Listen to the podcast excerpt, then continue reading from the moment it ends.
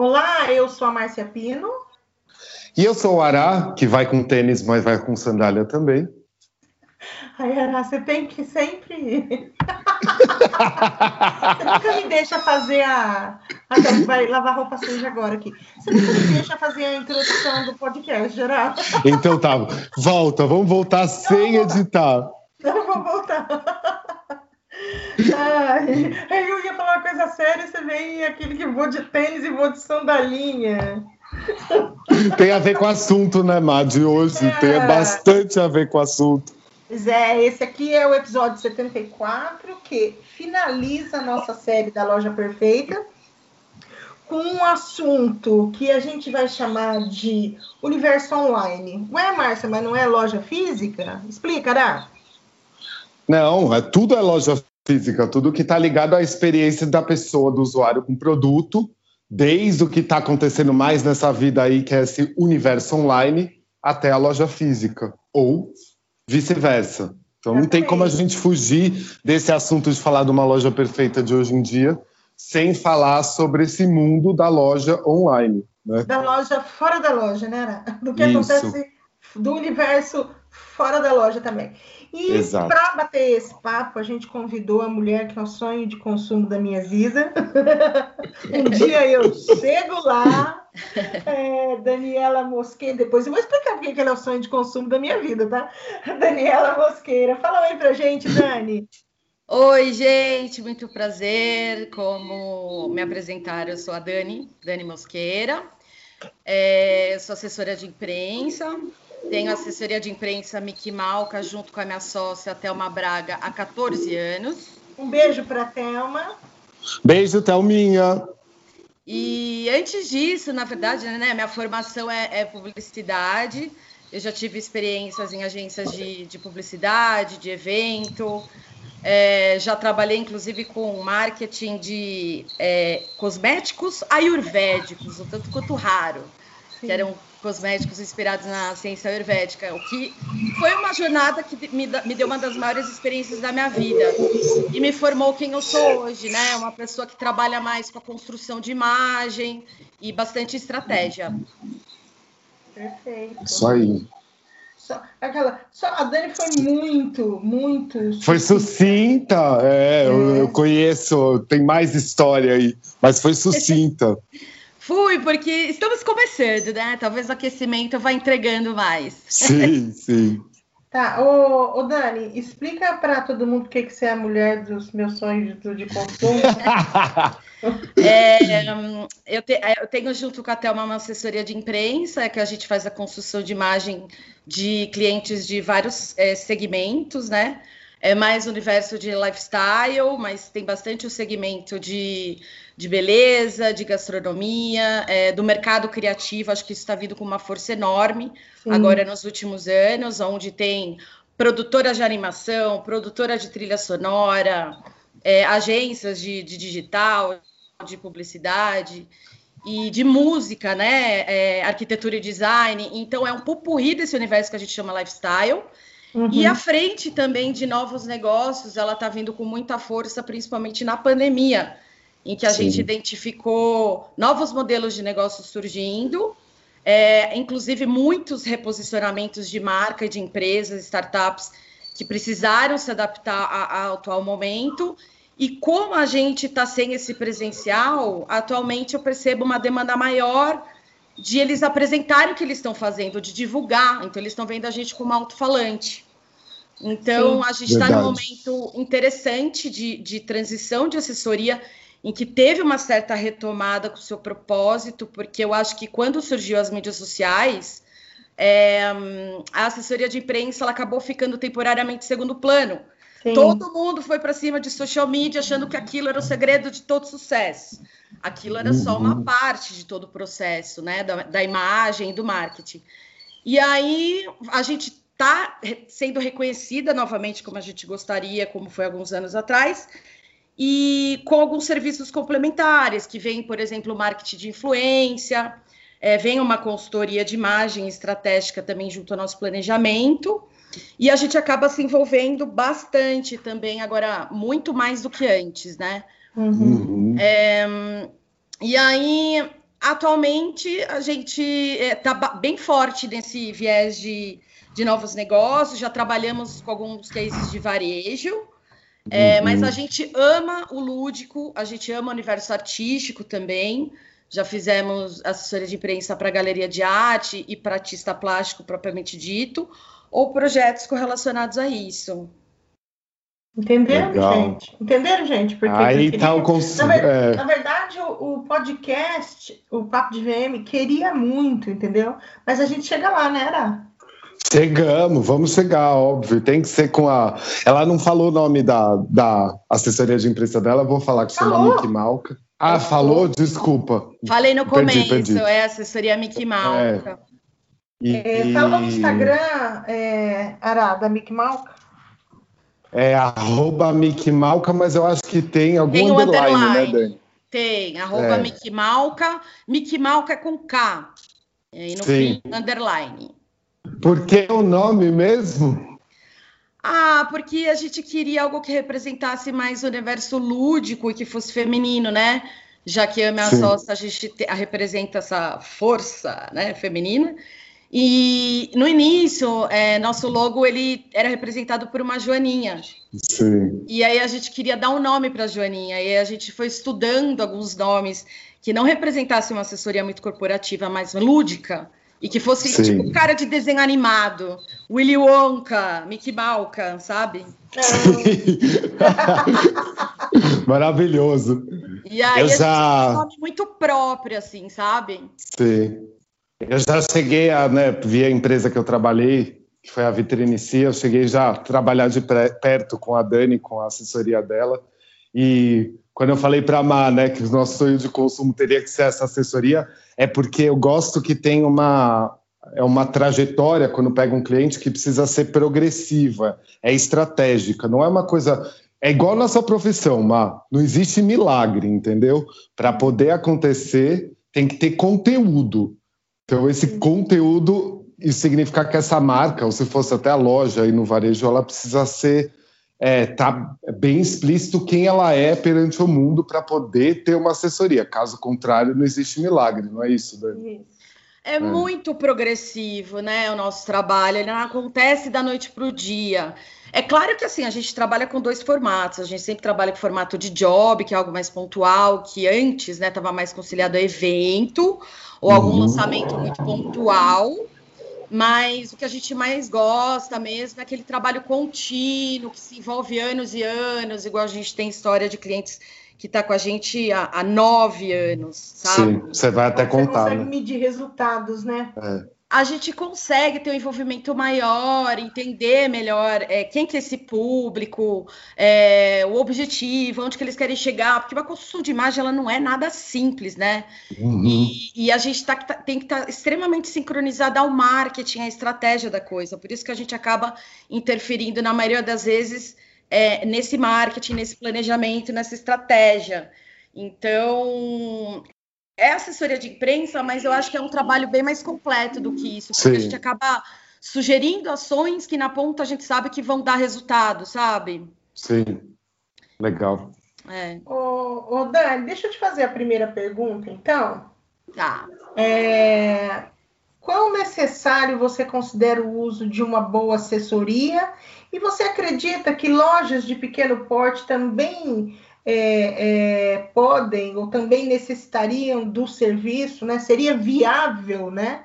Esse serviço para lojas de pequeno porte? É uma ótima pergunta, assim, para começar. Eu acho que a escolha da ativação, a construção de uma assessoria, ela, ela precisa ter o timing certo para ela começar. Tem que ter toda uma uhum. sincronicidade da marca ou da empresa, ou da agência, o que for. Ou, as, muitas vezes, uma, da pessoa física, né? No caso mais de artista. É, eu acho que junto ao investimento de assessoria de imprensa, é, é muito importante ter um, um, planejamento aonde a gente sincronize os ganchos que a gente chama, né, ganchos de pauta, que é o que vai atrair a atenção da imprensa como lançamento, novidade e reposicionamentos, né? Uhum. É, dependendo do segmento que cada um atua, no momento que ele está, a gente ouve muito o cliente desde o início para entender aonde que ele quer chegar.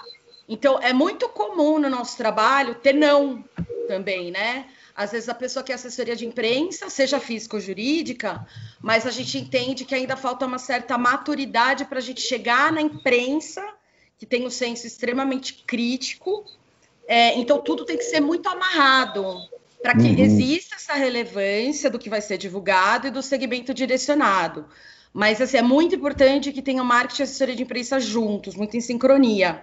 O porte do cliente, a gente nunca é, pensou é, em limitar, não, vamos ser PME, vamos ser grande, não, a gente tem diversos tamanhos, eu acho que o que importa realmente para a gente é, é, a autenticidade de cada projeto, de cada case, sabe? Uhum. Eu acho que isso vai dizer muito mais, assim, o quanto aquela pessoa que quer assessoria de imprensa, quando eu falo pessoa, gente, é, é física e jurídica, tá? Uhum. É, o quanto a intenção já, já tem um certo planejamento financeiro para poder construir isso e para ter um certo valor, porque não dá para ser algo muito relâmpago, a não ser que seja é, casos bem pontuais, e, e, precisa ter um começo, meio e fim de todo o processo dessa construção. Mas eu, a gente nunca se limitou ao tamanho, sabe? Acho que já, a gente já teve história aí de pequenas empresas muito interessantes, que rendeu mídia grande, de grande audiência, que a gente, inclusive, foi surpreendida. E teve casos opostos também, que clientes grandes chegaram na gente, quando a gente foi divulgar, a gente viu que o buraco era mais embaixo, que a imagem não era tão estabelecida, sabe?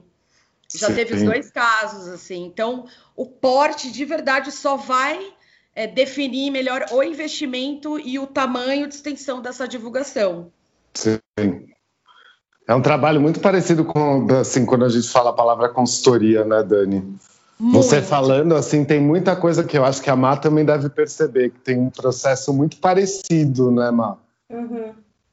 É, porque a, a consultoria, ela precisa existir na raiz, né? O que antecipa já o formato, digamos, do release, Sim. da divulgação, porque é onde a gente vai estudar se realmente aquilo vai ter relevância ou não. A gente já conhece bem a imprensa, a gente já sabe que assunto que é batido, que assunto que não é. Sim. Quais são as oportunidades e brechas que a gente tem para aproveitar que ainda não foram muito exploradas?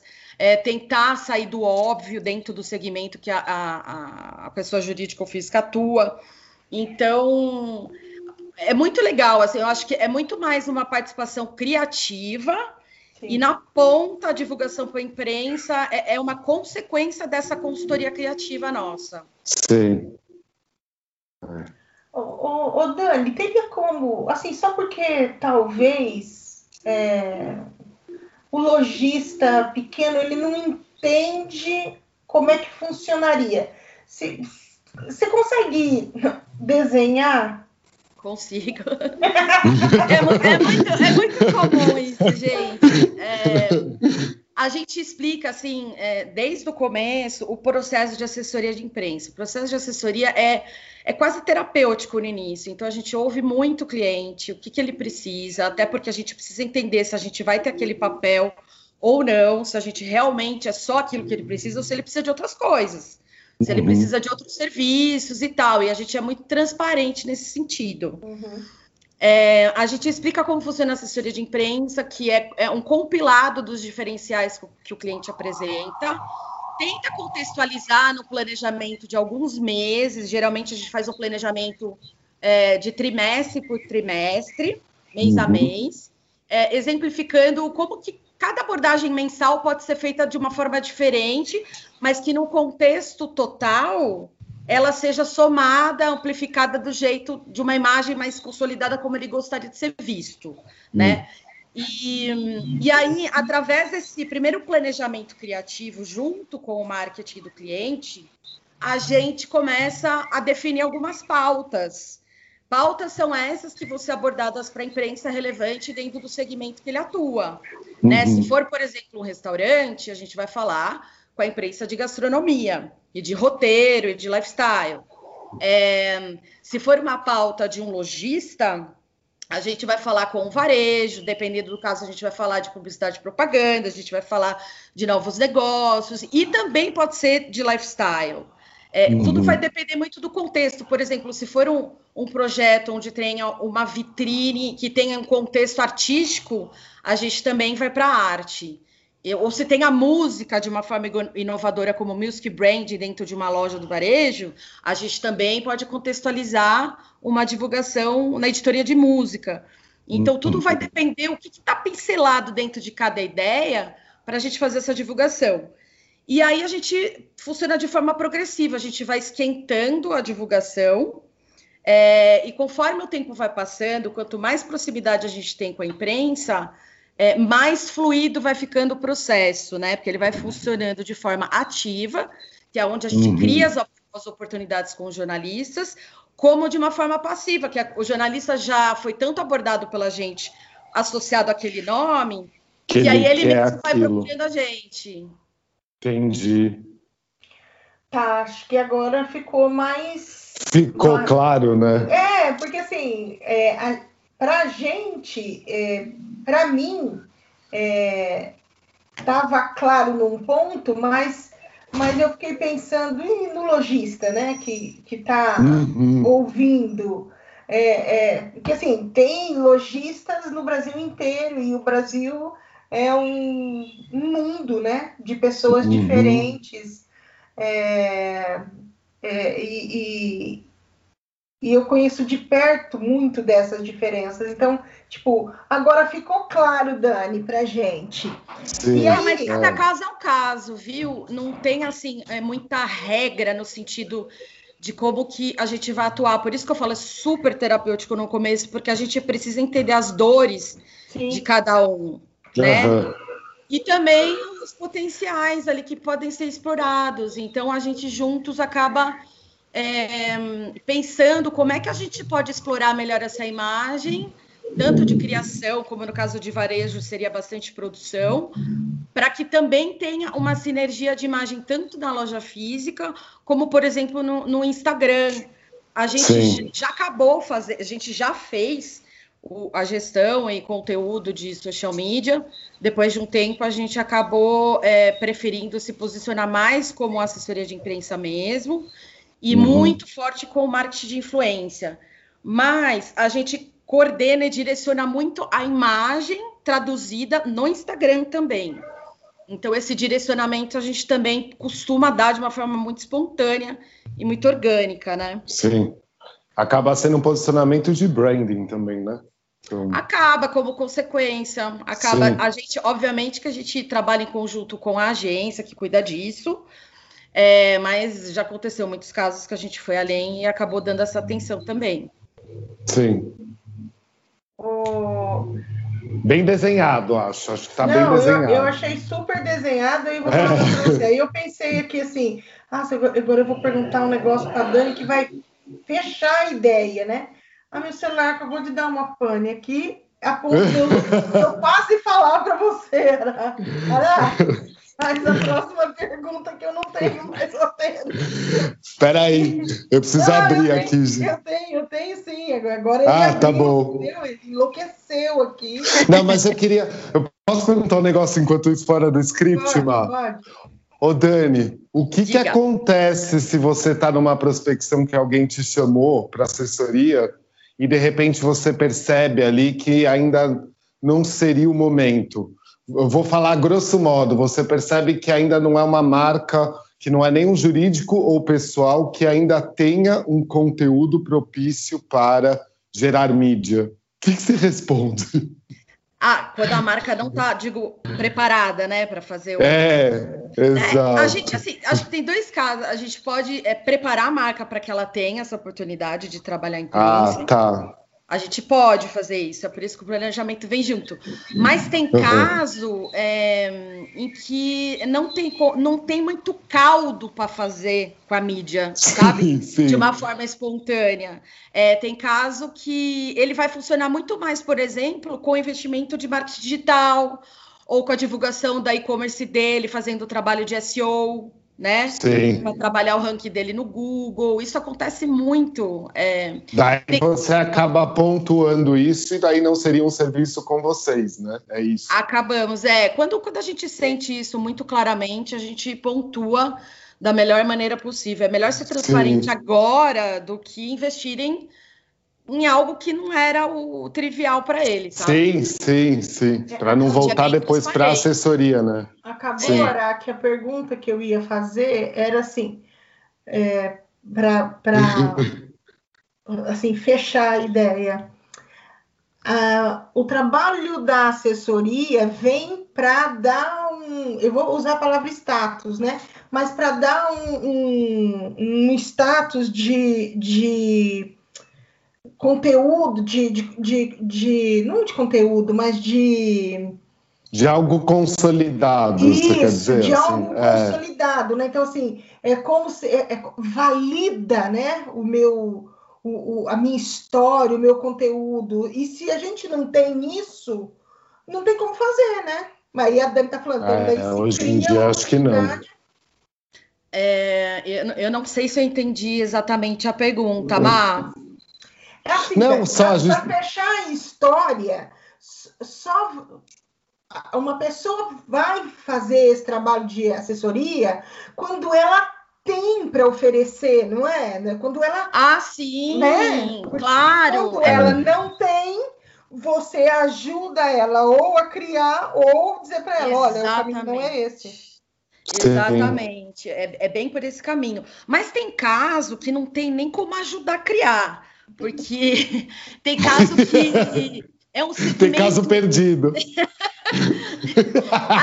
Olha, tem, óbvio, tem caso perdido, mas é caso que é tão, sei lá, trabalha num segmento tão trivial que não tem esse caldo para extrair, nem com a maior criatividade do mundo, sabe? É, por exemplo, eu não, eu não me veria fazendo assessoria de preço para uma farmácia, sabe? Tá. Então, eu acho que tem casos e casos. Agora, se, se você for estender para moda e varejo, não importa o, o porte, mas se tiver um, um, contexto em que dê para a gente é, extrair alguma autenticidade juntos, aí uhum. a gente uhum. pode estudar juntos como que a gente pode se apresentar e criar essa imagem que eles querem projetar para o público deles, entendeu? Projetar, exatamente. Entendido. Ô, ô, ô, Dani, deixa eu te fazer outra pergunta, então.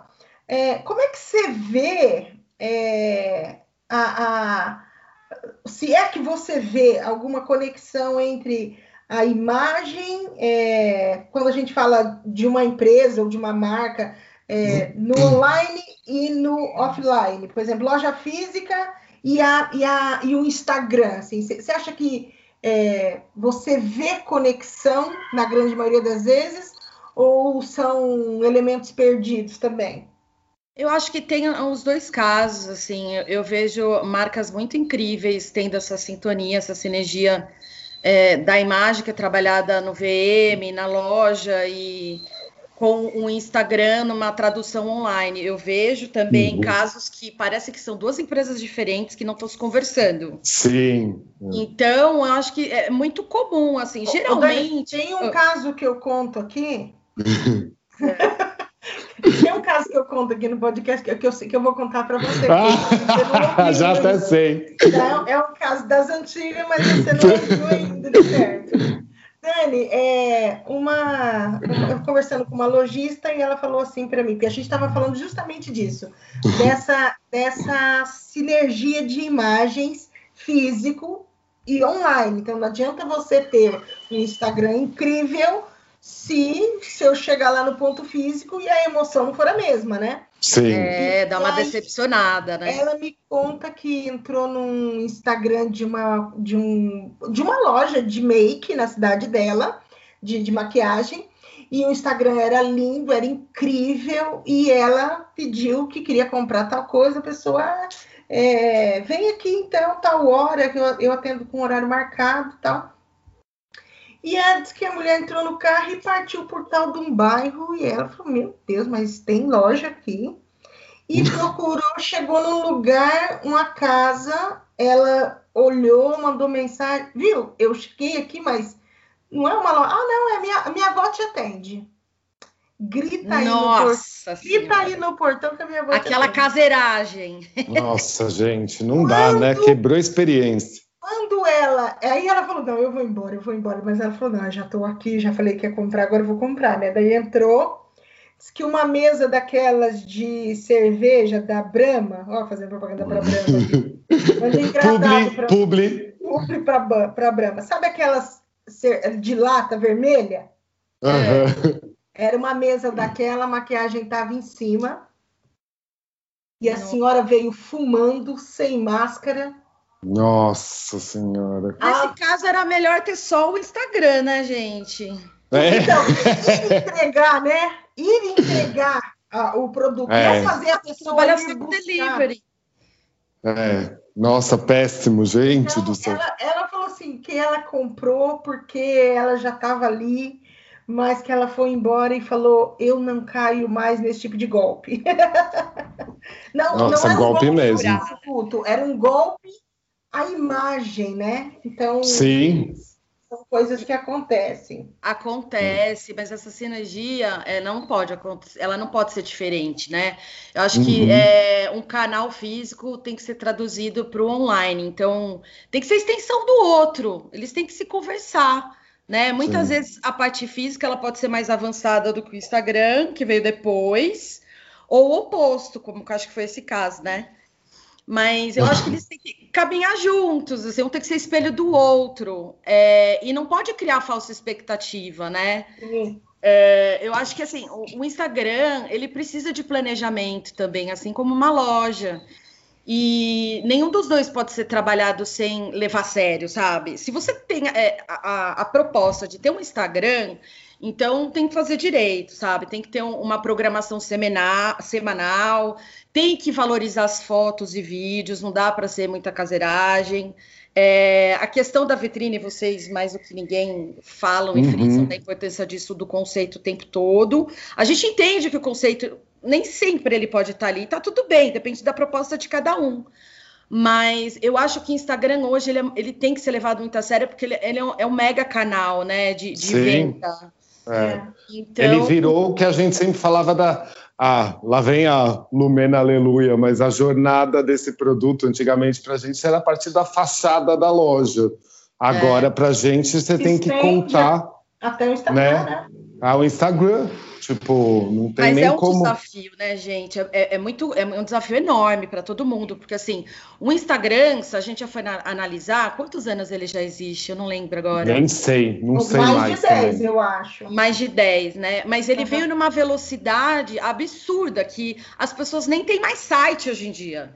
Sim, verdade. É. O Instagram é, é, o próprio cartão de visita, é a vitrine, é a vitrine é. de todo mundo. A gente mostra o que a gente está fazendo, nossos cases, tudo. Então, é, é, muito importante de tomar esse cuidado de equalizar um com o outro, o físico Sim. e o online.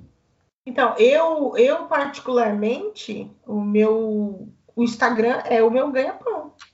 Sim, ah, é? virou mais ainda, né, Mar? É, é o, no, o, o nosso, porque assim, nós como profissionais, é, a gente faz os trabalhos, então nosso trabalho está ali, é, nossas viagens estão ali, é, as coisas que a gente gosta. O, Pesquisa. É a, é. te, teve, eu fiquei lisonjeada de ver um, uma pessoa falar para mim que às vezes quando ela quer se inspirar, ela vai no meu Instagram. E eu pensei, ah, meu Deus, jura? Ele falou, eu não vou no Pinterest, eu vou no seu Instagram.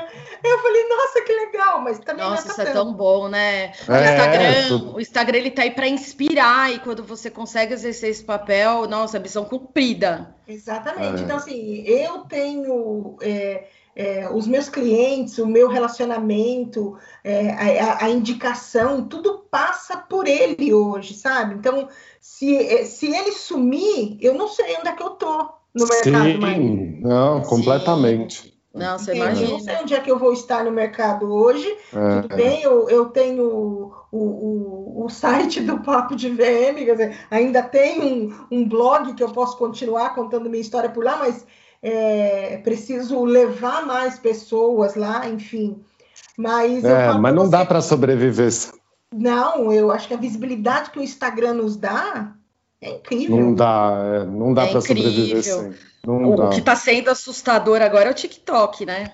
Ah, eu não consigo é... fazer essas coisas, não. E eu justamente queria sua opinião. Você falou do, do, do, de uma imagem ser condizente com a outra, né? Que tem que tudo tem que fazer muito sentido, cada um, né? Dentro, enfim, uhum. o que que você acha? lá, eu fiz essa pergunta ontem para o nosso convidado secreto. Que é surpresa, é? Que é surpresa que ninguém pode saber ainda. É, o que que você pensa quando, não sei se você viu, até tive que explicar ontem, é, você já viu aquelas dancinhas que os lojistas estão fazendo, é, que as lojas estão fazendo? Nossa, eu não vi isso. Mas é, é TikTok, é dancinha, é coreografia, é música, né? Imagina é. que tenha isso. Sabe? É. Aí eu jogo uma roupa no chão e quando eu outro vídeo eu tô vestida. E assim, eu, eu tô vendo uma exposição que eu particularmente acho perdão, lojista que faz cafona no último. É, mas, Olha, Omar, eu talvez eu vou, bom, a convidada é a Dani, mas talvez o problema não seja aquilo existir, talvez é a usando a palavra do, do, da nossa convidada e nosso convidado de ontem, é a reprodução da coisa. Tipo, em vez de um cria, é que nem quando a gente fala do flat lay, o tapete felpudinho no chão Sim. ali, assim.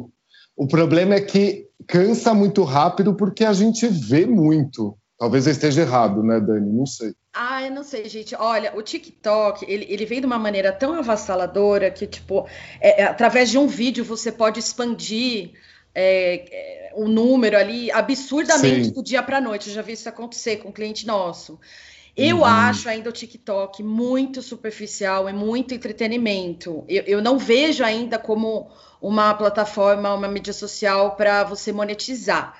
Eu acho que ele pode uhum. ser um uhum. complemento para alguns casos de algumas marcas que já estão bem avançadas, uhum. mas eu acho que ele pode ser muito mais trabalhado hoje para pessoa física do que jurídica. Né, no caso de influencer, de artista e tal. Entendi.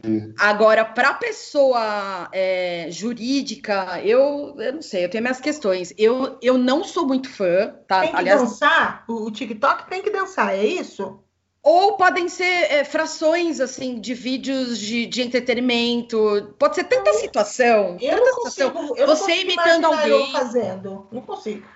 Mas é meio bobo, é. na verdade, né, gente? E desculpa assim a minha sinceridade, mas assim, eu não sou fã, não, não tenho conta. Eu, eu tenho cliente que Também tem, não. a gente acaba acompanhando, porque esse cliente tem toda uma cenografia é, que favorece vídeo e foto, que depois eu vou falar dele, uhum. mas eu, eu não vejo como uma forma de rentabilizar ou de complementar tanto assim hoje em dia. Eu acho que é muito mais. Basicamente ganhar seguidor, digamos, né?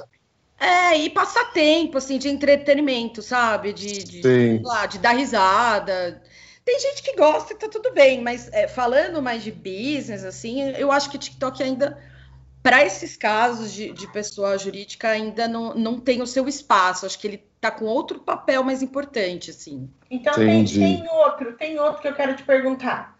Você já viu uma postagem no feed falando assim: não vamos apagar o story se você se sentiu ofendido. É, sinto muito, mas é nossa opinião. Você já viu isso? Não. E daí a pessoa não, vai no stories e na verdade. Não, eu vi um monte. É Aí, porque a gente segue a muita pessoa, loja pequena. É, quando a gente vai no Stories, o que, que acontece? Aí você chega lá, tem 50 mil produtos postados, sabe? É, uhum. Era só é. uma propaganda no feed para a pessoa ir no Stories e daí ver Curiosa, para você de curioso ir lá descobrir o que foi que aconteceu, entende? Então, assim, uhum. eu, eu para mim, é, para mim soa como uma enganação é, fundo, é, é tem muita coisa de mau tom aí. É, o que eu acho é que, assim, é, eu acho que existe um desespero tão grande em aparecer, em vender, em mostrar o produto, e, e, a pessoa esquece. E aí os lojistas que fazem, me perdoem, eu acho, é só a minha opinião, e eu posso dar minha opinião, porque o podcast é meu. É... eu posso dar porque o podcast é meu. É, mas, assim, eu acho uma enganação. Eu acho que mais queima a cara do que dar retorno. E eu gostaria muito que alguém me dissesse quem foi o coach que ensinou isso. Entende? E alguém deve ter dito num curso desses gratuitos que a, que, o, que, o, que a gente vê patrocinado no Instagram, alguém deve ter dito, faça isso para que o seu stories. Então, assim, acho tão. Fica apelativo. Ou às vezes né? é alguma marca muito consolidada, né? Assim, muito estrategicamente pensada, mas daí não, é de novo essa história da reprodução. Não, não também não. Fazendo, entendeu? Também não. Isso eu acho que vira o efeito contrário, fica negativo, fica apelativo. Igual gente que patrocina tantos posts no Instagram que você não aguenta mais ver no seu feed. Nossa, e você fica marcando como spam, como spam, como spam. Então, aí pelo excesso também é muito ruim. Muito Sim. ruim. Eu acho que tem que ter esse equilíbrio, né? De frequência de post. Sim. Inclusive, eu, não impulsionar e patrocinar. Imagina, a gente precisa ter isso mesmo. Agora, eu acho que tem que ser muito bem remanejado, senão fica over, você pega asco da marca. Mas tudo isso é falta de estratégia, né? Daí é, é, é, é, é um caçar qualquer tipo de emoção. É um certo desespero, é mal Sim. trabalhado, né? Então tem que pensar muito bem como planejar isso. Sim. E, Dani, tem algum exemplo de marca nacional que você considera impecável, né? E a experiência de um usuário, consumidor, desde o Instagram até a compra de um produto na loja? Tem. É, eu gosto muito é, da Schutz, o que ela faz tanto no, na loja física como no Instagram dela. Eu acho que eles rapidamente se reposicionaram também com uma nova linha Smash, que é uma linha de tênis. A Schutz, que era super do salto, Uhum. É, uhum. Lançam uma linha de tênis super linda e vídeos de influencers contando sobre, com um conteúdo do Instagram que eu acho que é bem trabalhado. A Melissa mesmo, eu acho que ela passa uma galeria assim de fotos super tropical, colorida, inspiradora, assim como é a sandália. Eu acho que isso super uhum. conversa com o ponto de venda e o ponto de venda da Melissa é fantástico no quesito artístico também. Eles uhum. investem muito nisso, então fica fácil de traduzir também quando essa arte é incorporada na marca no Instagram. Né? Você acaba tendo uhum. mais material para ilustrar ainda. Porque eu acho que o mais legal é quando fica, ficam fotos assim tão inspiradoras que você esquece que eles estão tentando te vender alguma coisa. Sim pode ser uma consequência, né? É, tem um cliente nosso. Que, ah, tem uma outra, antes de falar de alguns exemplos de clientes que a gente também valoriza, é a Farming, que eu acho que é, é um Instagram puramente lifestyle e que é o conceito que ele se propõe, né? Que é, é a garota carioca tal. Então, eu acho que no Instagram deles está muito bem trabalhado através da produção de fotos. É puramente lifestyle. É sempre a mulher ali dentro de algum contexto super da natureza, da fazenda ou da praia. E eu uhum. acho que isso eles sabem fazer muito bem com os, acessórios, os artigos deles mesmo, né? As peças de roupa. Sim. E, uhum. e dos nossos clientes, é, tem um cliente que se chama Instagrafite. É um case muito ah, é legal. É legal. Eles nasceram, é uma dupla de publicitário brasileira, aonde eles nasceram com uma galeria colaborativa de arte urbana e no, Insta, e no Instagram deles, que tem um milhão de seguidores, eles dividem inspirações de arte urbana do mundo inteiro. Mas ela também é colaborativa, então o mundo inteiro divide fotos lindas, inspiradoras, que eles vão postando, além da própria curadoria deles.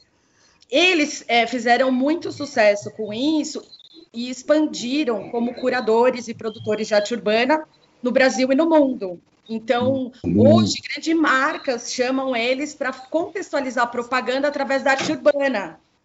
Então, o que você vê, por exemplo, numa propaganda da Absolute contextualizada por uma artista é, de rua, eu Sim. acho incrível e sensacional. Assim, uma forma de absorver a mensagem muito mais legal assim e diferente, né? Acho que eles têm um exemplo do Instagram fantástico. Só que os conceitos eles são muito bem definidos, porque no Instagram do Instagrafite, eles valorizam a curadoria de arte urbana no mundo, não necessariamente uhum. o trabalho deles, inclusive eles não postam o trabalho deles, mas uh, eles fora, no offline, eles são essa dupla aí que faz acontecer de, de festival e de projetos de marcas em que a curadoria deles, de artistas urbanos, contextualizam esses projetos.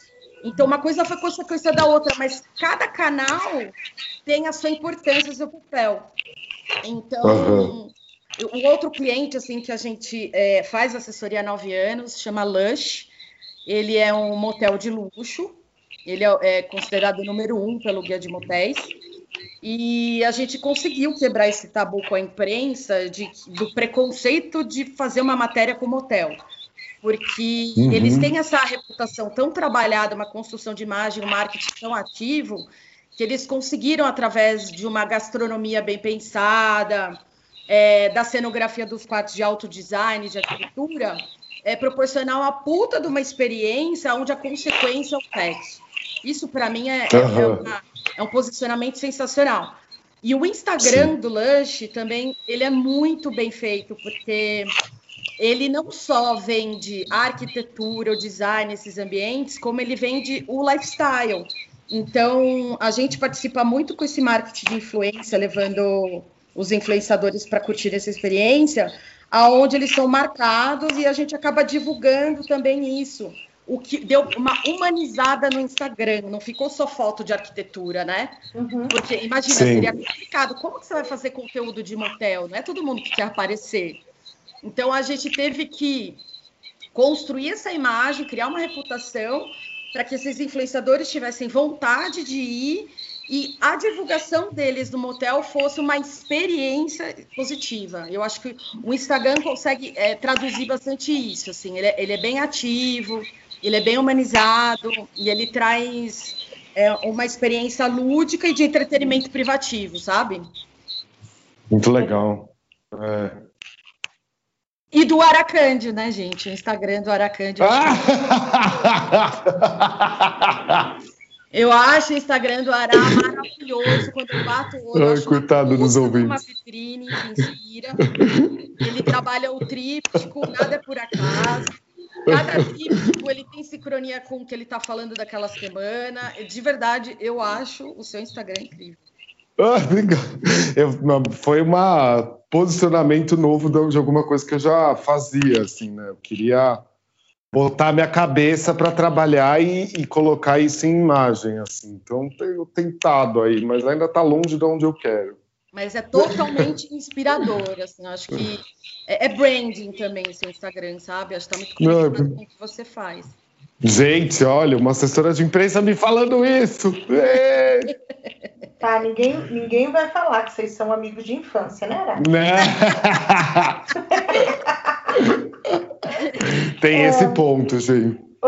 Eu ia, fazer, eu ia só fazer o um parênteses da, da Melissa. Eu só assim, acho tudo muito perfeito. Mas pelo amor de Deus, Melissa, eu só comprei duas vezes para minha sobrinha na loja do Shopping Ibirapuera. Não fica me mandando WhatsApp toda semana. É chato, quebra a experiência. Muito obrigado. Ah, fica a dica, fica a é. dica. WhatsApp demais também não dá, né? É muito invasivo.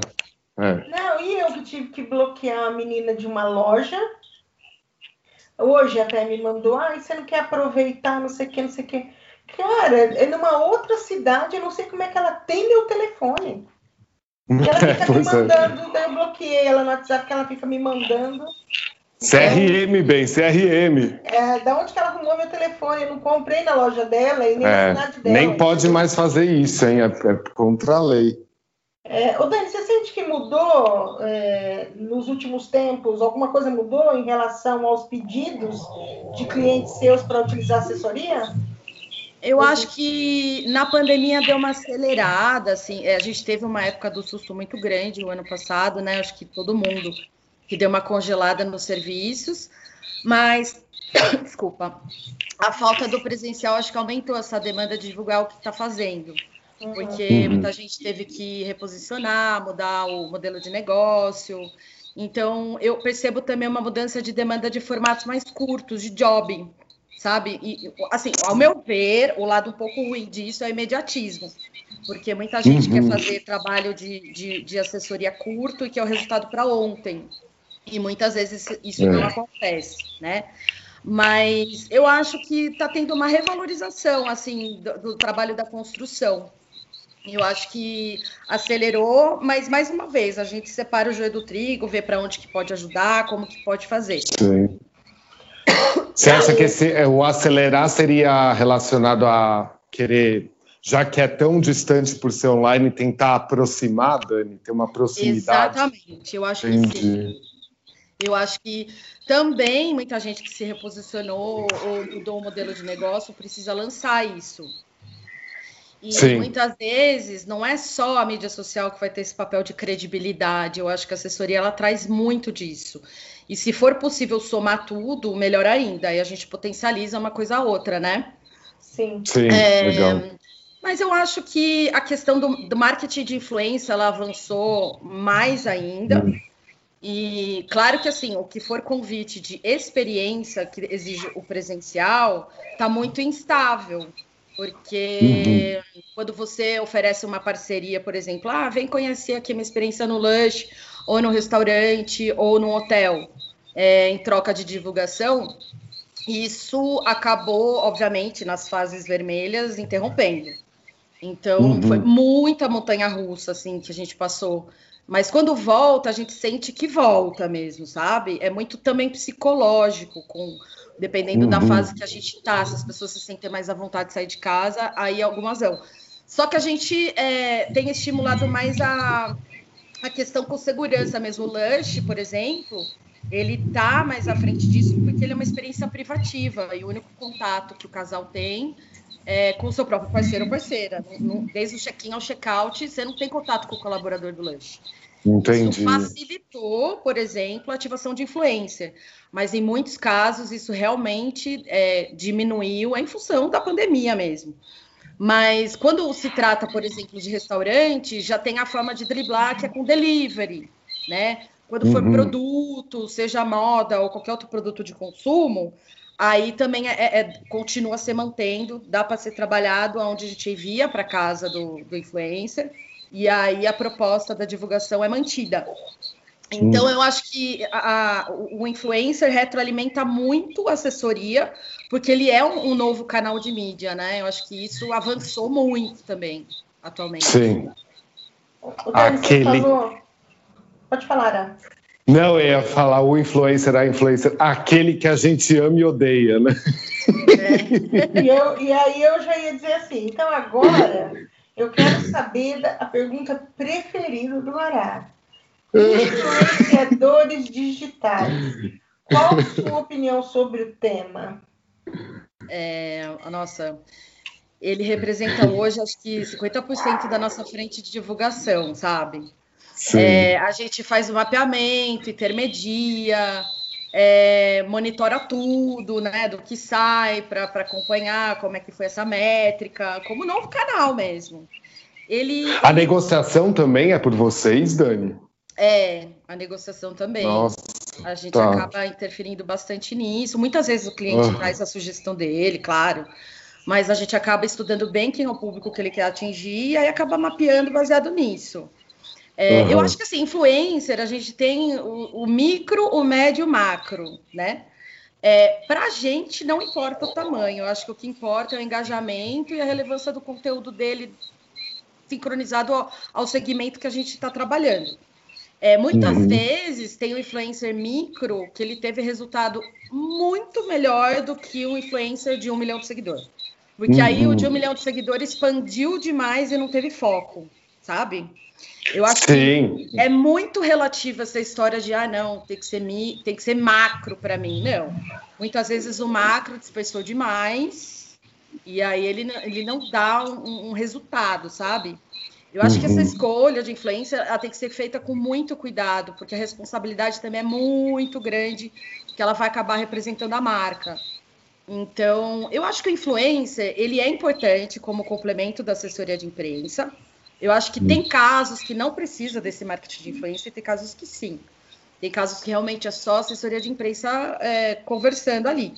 Sim. Mas é inegável, assim, eu acho que essa frente de, de influenciador, ele veio para com muita força. Eu acho que eu achava, na verdade, no começo, que ele ficaria uns cinco anos só.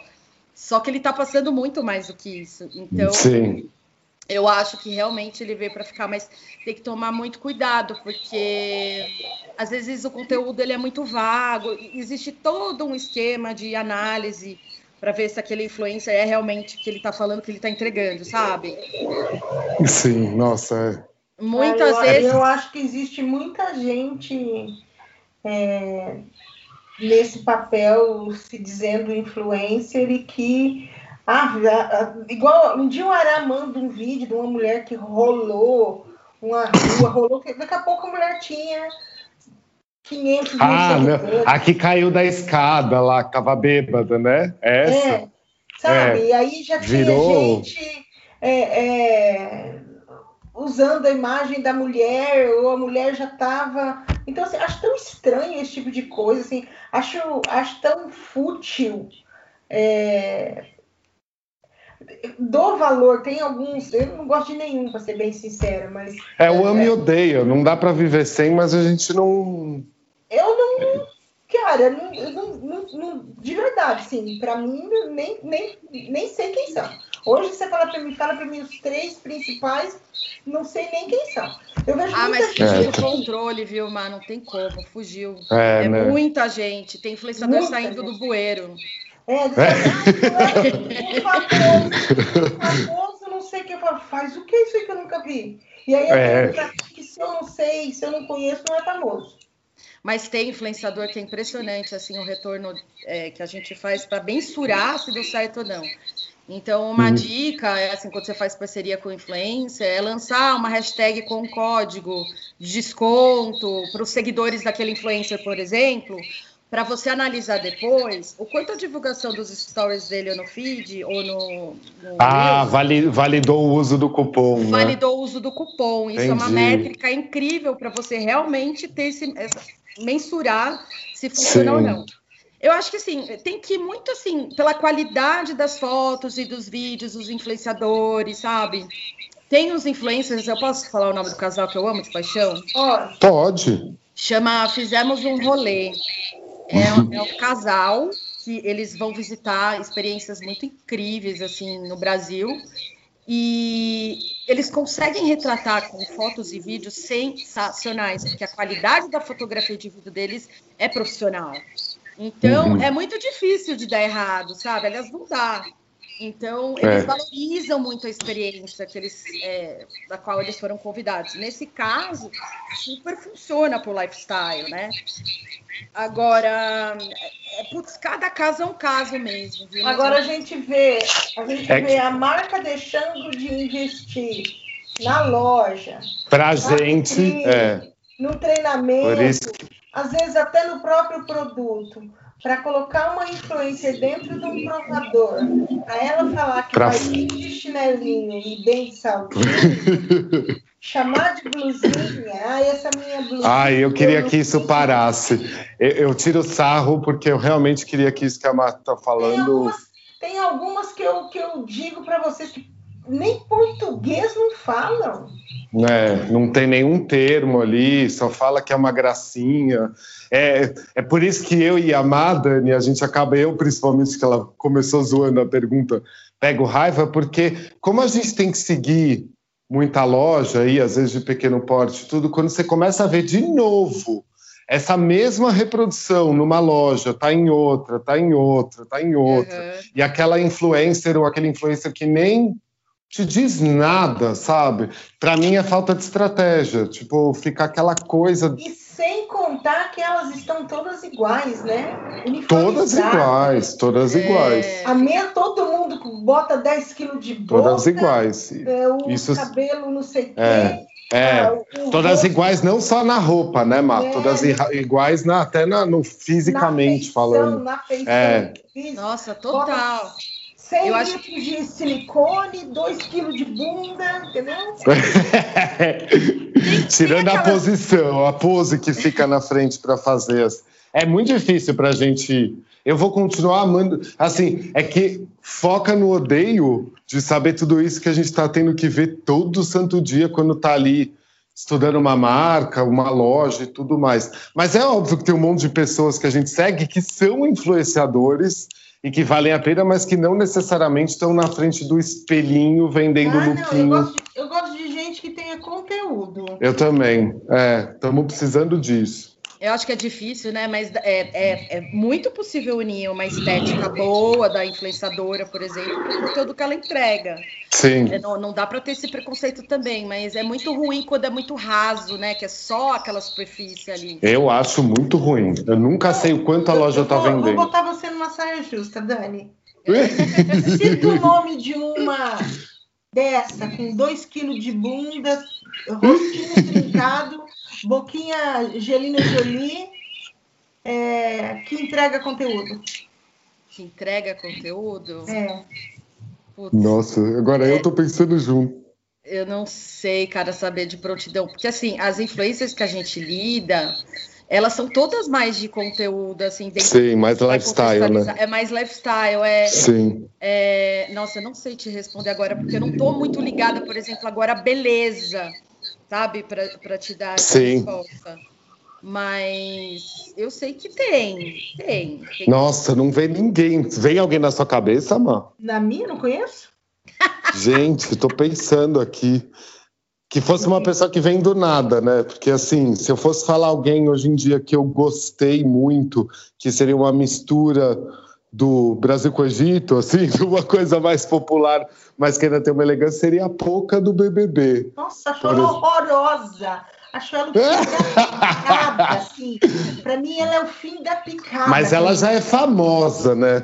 Eu queria... Não, nossa, não tem... Né? É, não consigo ter ninguém também assim que eu falaria, putz, que é nesse padrão do que você está pedindo. Eu acho que ninguém. Aliás, esse último ano da pandemia aí, que eu falei, ah, eu quero, eu preciso achar melhor as coisas que eu sigo, sabe?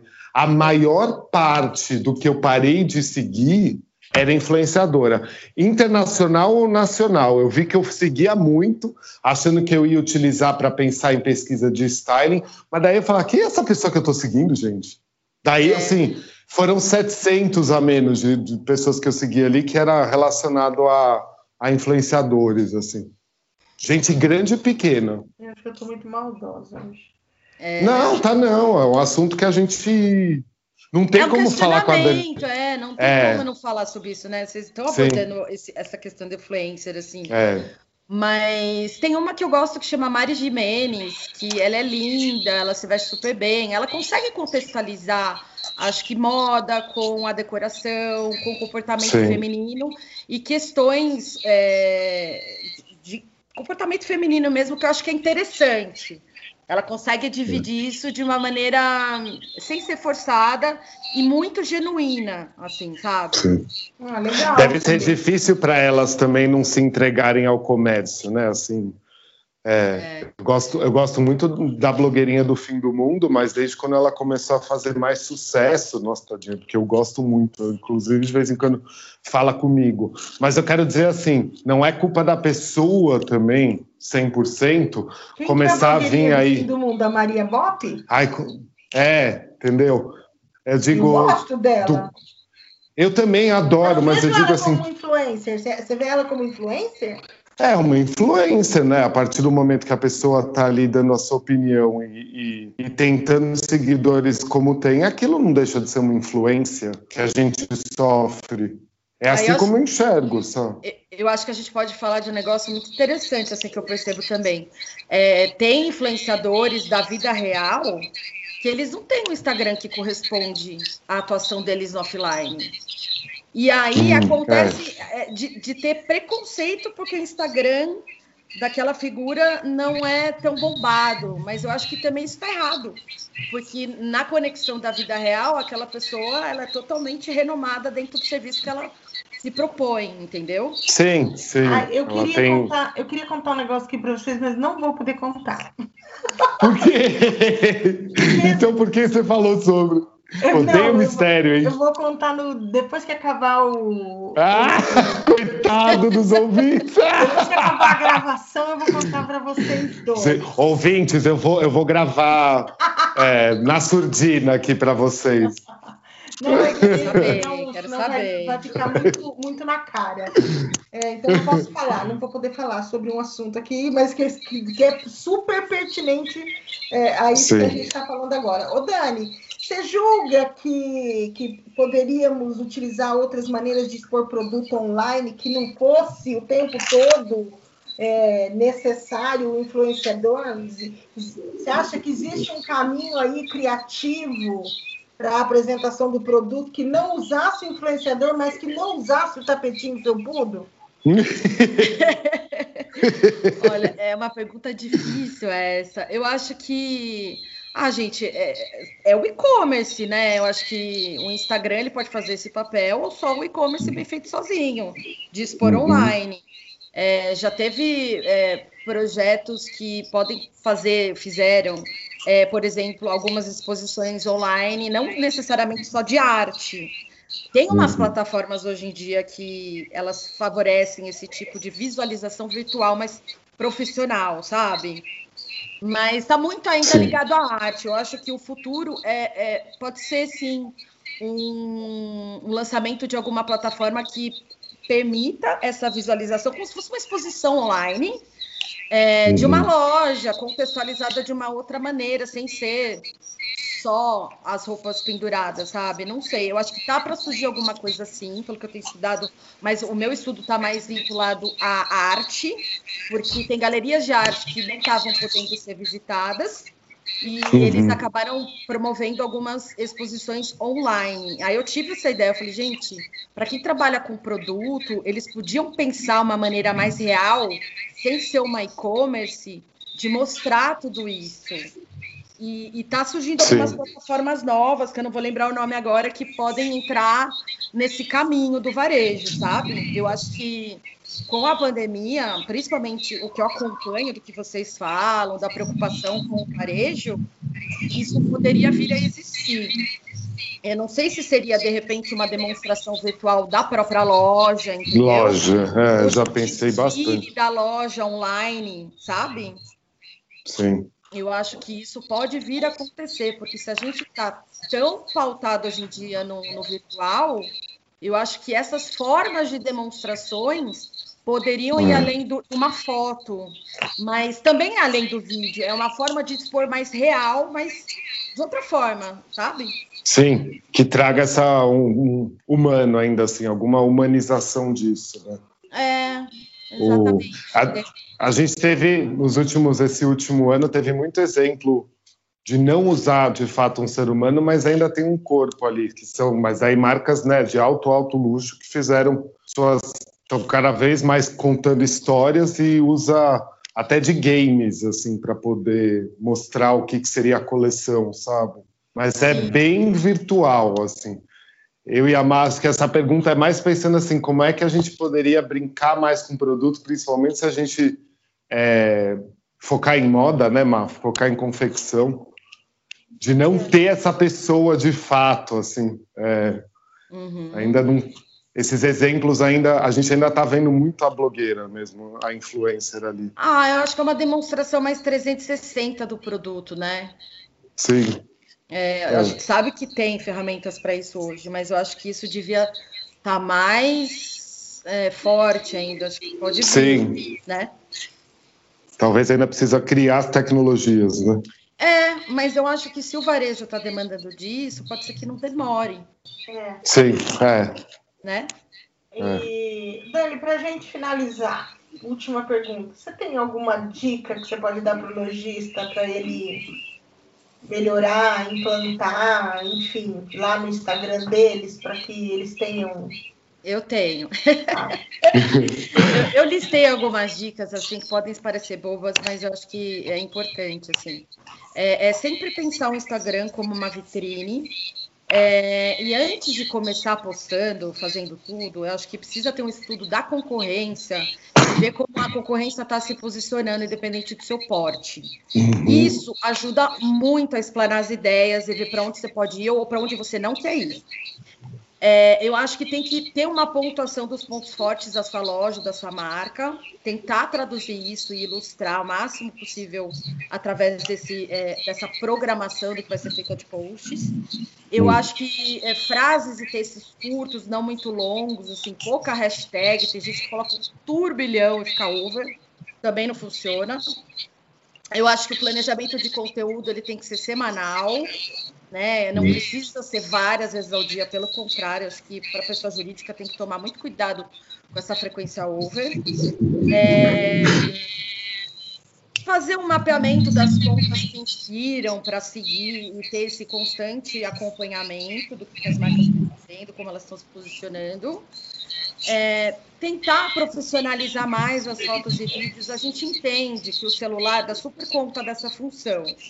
Mas eu recomendo, uma vez por ano, contratar um fotógrafo para fazer uma baita de uma sessão de várias fotos dos seus produtos, para você ter um conteúdo que alimente o ano inteiro, sabe?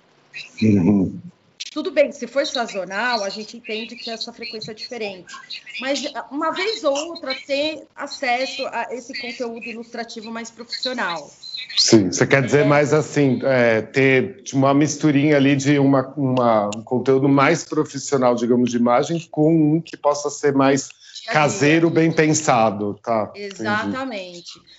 Eu acho que é muito importante que os bastidores sejam registrados e eu vejo como esse conteúdo muito mais quente, ou seja, é, quem posta e está dentro da loja, ela vai conseguir ter muito mais conteúdo para dividir do que se você contratar um estagiário à distância e ele fazer isso para você. Vai ficar um conteúdo muito frio e muito institucional. Então tem que ter pelo menos uma participação dupla tanto uhum. de alguém que você contrate que vai fazer isso para você à distância, como alguém interno para poder mostrar a loja, poder fazer um outro contexto mais próximo. Sim. E acho que é isso. Nossa, perfeito. É. Eu só anotei aqui para mim o tipo tentar postar menos. Mas você posta muito, Ana? Não, imagina, não tenho dedinho nervoso nenhum nesse Ah, não, mas. Ô, Dani, vale para os stories também, esse muito? Os stories, ele acaba é, permitindo hoje uma frequência maior, né? Então, mas eu acho que tem gente que também abusa disso. Né? e aí coloca vídeo, gente. Cada tema tem 15 minutos e fica lá, ah, sim. tracinho do dos stories, você acompanha a pessoa. Acho Sim. que também você acaba perdendo interesse, né? E live para a loja, Dani? Você tem estudo disso, assim? Tipo, a live é algo favorável? Tem uma loja que eu atendo que é uma pequena rede que eles fazem quase que. Eu acho que está quase diariamente, assim, fica aquela coisa meio shop tour, sabe? É... Uhum. Eu, eu, já Mostra... vi, inclusive a nossa amiga Pricochinha, Priscila, hum. ela, ela tem o brechó incrível, Sim. o brechó de Oli, e, e ela já fez live nesse sentido de mostrar um tour, tá? eu achei super interessante. Tá. Que... Gente, Mas não muito. Também, Mas muito pontual, eu, eu, eu pensaria tá. cuidado. Ah, é verdade. Conhece? Eu conheço atendendo ela. É. Ah, legal, não sabia. Manequins, manequins. Eu acho que a live ela pode vir, mas em, em, momentos bem estudados, assim, de repente chegou uma coleção nova, aí você faz essa apresentação numa live, aí tudo tá. bem. Mas não acho que traria dentro de uma programação muito frequente. Eu acho que tem que tomar cuidado é, com as... live. Às vezes, assim, o resumo disso tudo que a gente está conversando, para mim, é que às vezes, assim, às vezes parece que eu estou sendo preconceituoso, mas quando a gente já conhece o público daquela marca, daquela loja e tudo, e você sabe que não é tão popular assim, às vezes eles popularizam de um jeito que, eu, eu ao meu ver, dá uma desmerecida na marca e no produto, sabe? Mesma coisa da gente expor errado na loja. É, sabe, Mar? Deixa, deixa eu não perder o gancho aqui falando em live. Ah, ah é! Tem... Temos live sim! Temos que fazer uma publi aqui antes é, que acabe. É, é vamos, verdade. Nós vamos fazer uma live para. Para que mesmo, Ana, que é a nossa live? A nossa, para resumir tudo que a gente está. Não, não podemos contar muito ainda, acho, para é, resumir tudo nós vamos isso. Vamos fazer do... uma live para fechar é, é, é. a série da Loja Perfeita. A gente ia gravar é. um podcast, mas aí a gente pensou, não, vamos, vamos mostrar a cara com a harmonização facial na moda. Era. Afinal de contas, vai ser só a segunda vez, gente. Então, por favor, é. assistam. É. A gente, a gente coloca depois nas redes sociais. É, é. Dani, mais alguma coisa? Ah, acho que é isso, gente. Eu adoro podcast, porque eu acho que vocês, para mim, assim, é muito mais do que só visual merchandising. Eu acho que vocês Sim. conseguem ir além de uma análise do comportamento do consumidor e, e, de posicionamentos. E aí vocês sempre trazem uma reflexão muito legal, que eu acho que não é a mesma coisa do que eu faço, mas conversa muito, está muito conectado muito. com o que eu também faço. Então, para mim foi um prazer fazer essa entrevista com vocês. Eu super aprendo junto e, e obrigada, gente. Acho e eu vou falar Obrigado, que não. é uma honra, um profissional do seu nível. É. que gosta do podcast. É maravilhoso. Agora a gente, agora a gente com aquela propostinha, né, do, uma, da, da assessoria ali, assim, fala, ah, agora eu quero mais ainda, caramba. eu adorei gente. As perguntas muito boas. Tem que dar uma pensada boa também, viu? Sim. Eu adorei. Então, então é isso, gente. Eu quero agradecer a sua presença. É, a gente, esse episódio vai para o ar no dia. Cadê? Era? Que dia que é? Ixi, pera. 7 de junho. Ah, Não, é. é. 7 é segunda. Ave 7 de junho, 7 de junho, é isso. 7 de junho, na segunda-feira. E depois de 7 de junho, antes de lançar no dia 21, que seria o outro, o último podcast, é. nós vamos fazer uma live. Nós vamos fazer uma live depois do dia 7, depois do dia 7, né, Márcio? Sim, é isso mesmo. Depois a gente passa a data. Depois a gente passa a data certinho. É, então, Dani, obrigado, Ara. Eu que agradeço. Obrigada, Ara. Obrigado, obrigado, Dani. Eu que agradeço, é, gente. Eu sou a Márcia Pino e esse foi o Papo de VM. Não desliga ainda, Dani, que eu vou contar aquela história. Tá bom.